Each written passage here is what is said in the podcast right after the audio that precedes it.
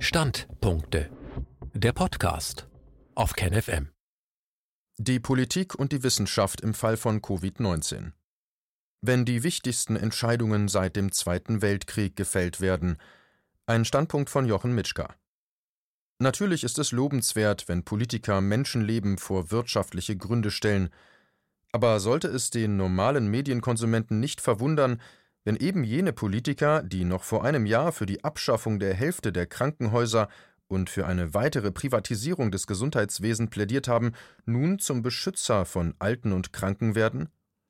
Sollte es nicht Fragen aufwerfen, wenn Politiker plötzlich Maßnahmen nur zum Schutz der Gesundheit von Menschen veranlassen, die Dutzende von Milliarden Euro kosten, während sie aber weitgehend taub waren oder Symbolpolitik betrieben, als Pflegekräfte den Notstand ausriefen und Patienten über Probleme bei der Vereinbarung von Fachärzteterminen oder dem Finden von Hausärzten, besonders auf dem Land, berichteten. Ist es nicht seltsam, dass jene Politiker, welche deutsche Pflegekräfte und Mediziner in Schutzausrüstung an die Front schicken, die in keinem Verhältnis zu der Schutzausrüstung steht, welche sich in China als sinnvoll herausgestellt hatte und dazu führte, dass nach dessen Einführung keine Krankheitsübertragungen auf Pfleger und Ärzte mehr passierten, dass diese Politiker also Kritiker der das Grundgesetz aussetzenden Maßnahme als Tote in Kauf nehmend verleumden. Sollte es nicht Stirnrunzeln erzeugen, dass Politiker, welche die Bundestagssitzung im Jahr 2013, mit der eine Pandemie als sicher irgendwann eintretend bezeichnet wurde, ignorierten und weder Vorräte an Schutzbekleidung anlegten, noch ausreichend Pflege- und Arztstellen oder Laborreserven bereit waren zu finanzieren, dass diese Politiker sich nun zu Retter der Menschen erklären, indem sie die Grundrechte außer Kraft setzen, aber gleichzeitig jede Diskussion über den Grad der Gefährdung abwürgen und als Verschwörungstheorie bezeichnen. Ist es nicht seltsam, dass die Stellungnahmen des Robert Koch Instituts immer passend zur politischen Lage klingen, Beispiel Mundschutz, als kein Mundschutz wegen des Versagens der Politik verfügbar war, war er nutzlos, dann, als sich die Lage verbesserte, nun doch nützlich, und während die Politik jede Diskussion über den Grad der Gefährdung durch Covid-19 abwirkt, wenn sie nicht in das offizielle Raster passt, spricht sich das Robert Koch Institut gegen eine Prüfung der Todesursache der Menschen aus, welche mit dem Coronavirus verstarben. Der Rechtsmediziner Professor Klaus Püschel hat sich über die Empfehlung des Robert Koch Institutes hinweggesetzt und die mit Coronavirus Verstorbenen in Hamburg untersucht. Zitat dieses Virus beeinflusst in einer völlig überzogenen Weise unser Leben, das steht in keinem Verhältnis zu der Gefahr, die vom Virus ausgeht. Zitat Ende, so sein Fazit. Wenn stimmt, dass diese Menschen auch ohne Covid-19 gestorben wären, würde durch die Übersterblichkeitsstatistik, Zahl der Todesfälle, die jene im gleichen Zeitraum anderer Jahre übersteigen, in einigen Monaten ebenfalls deutlich werden, dass das Virus keineswegs ein Killervirus war, und damit das Versagen der Politik nicht deutlich wird, muss der Virus eben ein Killervirus sein? Die Wissenschaft und das Coronavirus. Stehen in Deutschland wichtige Entscheidungen an, werden in der Regel Fachausschüsse gebildet, welche möglichst viele Fachleute aus unterschiedlichen Gebieten anhören, bevor sie zu einer Empfehlung kommen. In Deutschland, während der weitreichendsten Entscheidung seit dem Zweiten Weltkrieg, wie uns ja unsere Bundeskanzlerin Angela Merkel attestierte, war dies anscheinend nicht der Fall. Zu behaupten, es wäre keine Zeit dazu gewesen, ist unglaubwürdig. So ziemlich jeder namhafte Wissenschaftler in Deutschland wäre auch um Mitternacht aufgestanden und zu einem Treffen, physisch oder virtuell gekommen, wenn es um eine Entscheidung von solcher Wichtigkeit geht. Aber die Bundesregierung bestand darauf, das Robert Koch Institut RKI und einen sicher hervorragenden Wissenschaftler Professor Christian Drosten als quasi alleinige Autoritäten zuzulassen was schon viele Wissenschaftler befremdete, nicht nur Professor Püschel und Professor Streeck, der es sogar im ZDF laut sagen durfte. Und in einem solchen Gremium müsste sicher auch ein Kritiker der Pharmaindustrie wie Wolfgang Wodak, der ja schon einmal einen Epidemieskandal im Fall der Schweinegrippe aufgedeckt hatte und deshalb sicher weder bei Politikern noch der Industrie beliebt ist, dort ein Mitglied sein. Vermutlich wüsste man dann heute mehr über das Virus, seine Verbreitung und Auswirkung, denn die meisten Teilnehmer hätten Untersuchungen gefordert, die bis heute nicht oder nicht im ausreichenden Maße oder gegen die ausdrückliche Empfehlung der Regierung durchgeführt wurden.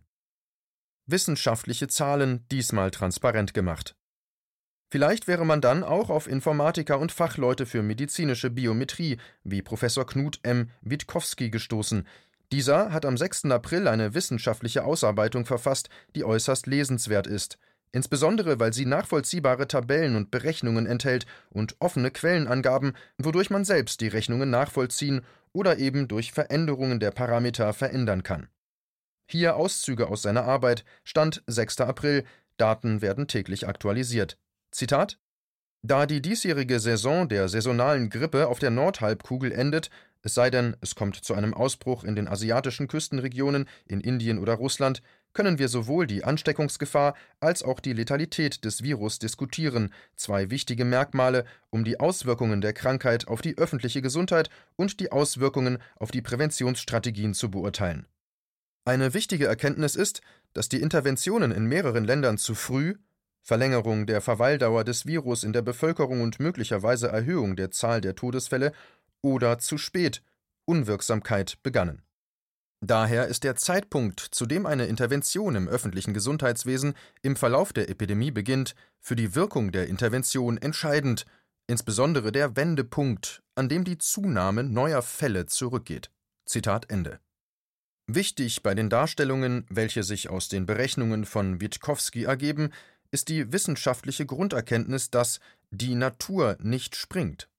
Das heißt, wenn sich ganz plötzliche Veränderungen in Zahlen ergaben, wurden die durch geeignete Annahmen und Methoden geglättet. Witkowski erklärt dann weitere grundsätzliche Parameter und epidemiologische Modelle, welche er für seine Analyse herangezogen hat. Dann geht er auf die Unterschiede in betroffenen Ländern ein, und ich will an dieser Stelle nur die für deutschsprachige Leser vermutlich interessantesten Stellen zitieren. In seinen Modellen geht der Wissenschaftler ausführlich auf verschiedene Szenarien des Einsatzes von Interventionen des Staates ein und beschreibt die jeweils zu erwartenden Epidemieergebnisse. Zitat Zusammenfassend lässt sich sagen, dass es ein enges Zeitfenster für Interventionen zur Abflachung der Kurve gibt, Reduzierung von R0, um im Hinblick auf die öffentliche Gesundheit erfolgreich zu sein. Ein Beginn nach dem Höhepunkt der Prävalenz von Infektionen hat wenig Wirkung nicht gezeigt. Die Kurve verläuft nach unten, aber nicht abgeflacht. Die Epidemie erhält ausgehend von der Spitzenprävalenz einen Gnadenstoß, indem sie ihre Dauer verkürzt, wenn auch um den Preis einer Senkung des RS-Verhältnisses. Die Kurve ist schmaler, aber auch nicht abgeflacht. Abbildung 12. Ausgehend von der Spitzeninzidenz verflacht und verbreitert sich die Kurve und kann die Anzahl der während der aktuellen Epidemie verhinderten Todesfälle reduzieren, es sei denn, man erhöht den Anteil der Hochrisikopersonen, ältere Menschen, in der anfälligen Bevölkerung um das Risiko, sich anzustecken, nachdem die Kinder abgeschottet wurden, oder man verursacht Verhaltensanpassungen, die die Kontakte von Risikopersonen mit infektiösen Menschen erhöhen, zum Beispiel Großeltern, die sich um Vorschulkinder kümmern, während die Eltern arbeiten, zum Beispiel in Krankenhäusern. Aber man reduziert die Herdenimmunität und damit erhöht man die Wahrscheinlichkeit einer erneuten Epidemie, die früher eintritt. Um einen Rückfall zu verhindern, muss die Intervention jedoch um mehrere Monate verlängert werden. Beginnend vor der Spitzeninzidenz verflacht die Kurve, verbreitert sich aber auch und verursacht eine Wiederholung, wenn die Intervention nicht noch viele Monate fortgesetzt wird. Es ist die Herdenimmunität, die die Ausbreitung einer Infektionskrankheit stoppt sodass man sich im Allgemeinen wünscht, der Epidemie zunächst ihren natürlichen Verlauf zu lassen oder sie sogar zu beschleunigen, wie es die Menschen traditionell mit Masernpartys taten, um so schnell wie möglich Immunität aufzubauen. Wenn das Ziel wäre, die Dauer der Epidemie und ihre Auswirkungen auf die Wirtschaft und auch die Zeitspanne bis zur nächsten Epidemie zu verlängern, würde man warten, bis die Prävalenz von infektiösen Menschen ihren Höhepunkt erreicht hat. Ohne wiederholte, breit angelegte Tests kann die Spitze der Prävalenz von Infektionen jedoch nicht direkt beobachtet werden, aber es ist bekannt, dass auf sie etwa eine Woche höchster Anzahlen von Diagnosen folgt. Für eine Entscheidung ist es zu spät, aber das SIR-Modell zeigt, dass dem Höhepunkt der Diagnosen zwei Wochen vor dem Wendepunkt Fälle vorausgehen, durch die sich die Kurve der neuen Fälle von einem immer schnelleren Anstieg zu einem immer langsameren Anstieg ändert. Der Wendepunkt kann aus den beobachteten Fällen rechtzeitig bis zur Entscheidung abgeschätzt werden. Daher folgt die Spitzenprävalenz von Infektionen dem Wendepunkt bzw. der halben Spitze in der Anzahl der Fälle um etwa eine Woche. Das Fenster der Möglichkeit, eine Intervention zu beginnen, ist die Woche nach dem Wendepunkt in der Anzahl der Diagnosen pro Tag. Zitat Ende. Witkowski erklärt dann, dass Deutschland am 16. oder 17. März die Schließung von Schulen angeordnet hatte sowie weitere Einschränkungen verhängte, die auf Länderebene spezifiziert wurden. Eine nationale Kontaktsperre folgte dann am 22. März. Diese würde dazu führen, dass die Epidemie erst in einigen Monaten aufhören könne, da der notwendige Grad der Herdenimmunität nicht erreicht wurde, es sei denn, die Einschränkungen würden aufgehoben und ein Rückschlag hingenommen werden. Zu den deutschen Restriktionen, die ja bekannterweise sogar das Grundgesetz außer Kraft gesetzt haben, schreibt Witkowski: Zitat Deutschland ordnete die Schließung von Schulen und verschiedene andere Einschränkungen bis zum 16. 17. März an, abhängig vom Bundesland, und eine nationale Ausgangssperre am 22. März. Zusammengenommen begann die soziale Distanzierung effektiv einige Tage vor dem Wendepunkt 22. März, so dass es unwahrscheinlich ist, dass die Epidemie in naher Zukunft Herdenimmunität erreicht. Daher wird die Epidemie mehrere Monate lang nicht aufhören, es sei denn, die Restriktionen werden wieder aufgehoben, sodass sie sich im Herbst wieder erholen könnte. Zitat Ende. Mit anderen Worten, weil die Maßnahmen zu früh begannen, wird es einen Rückfall geben.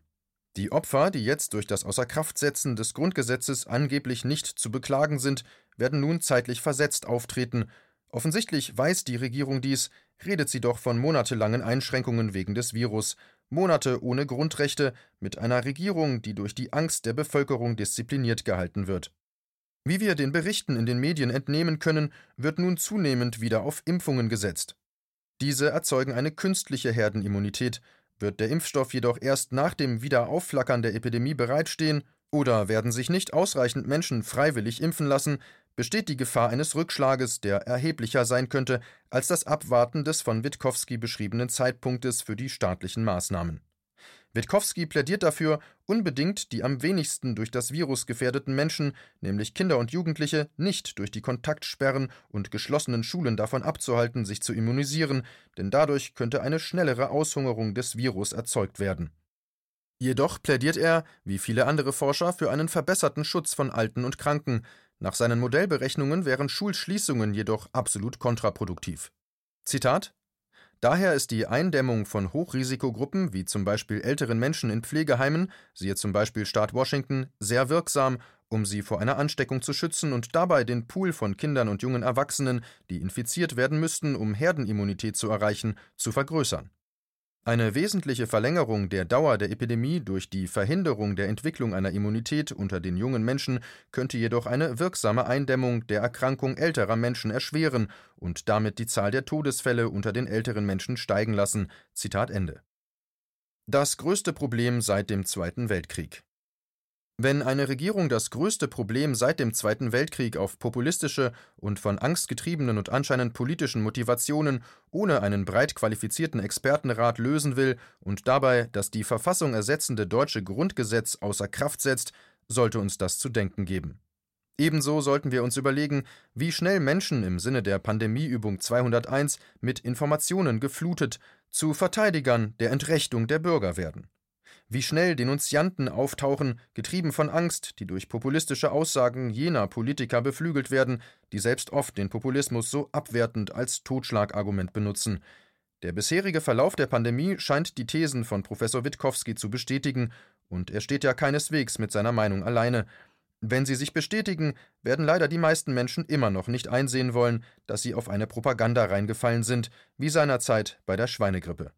Waren es damals ein paar hundert Millionen Euro Steuergelder, die für unnütze und später verbrannte Impfstoffe ausgegeben wurden, obwohl schon damals Stimmen wie Wodak davor gewarnt hatten, ist die Auswirkung diesmal allerdings schon jetzt wesentlich dramatischer.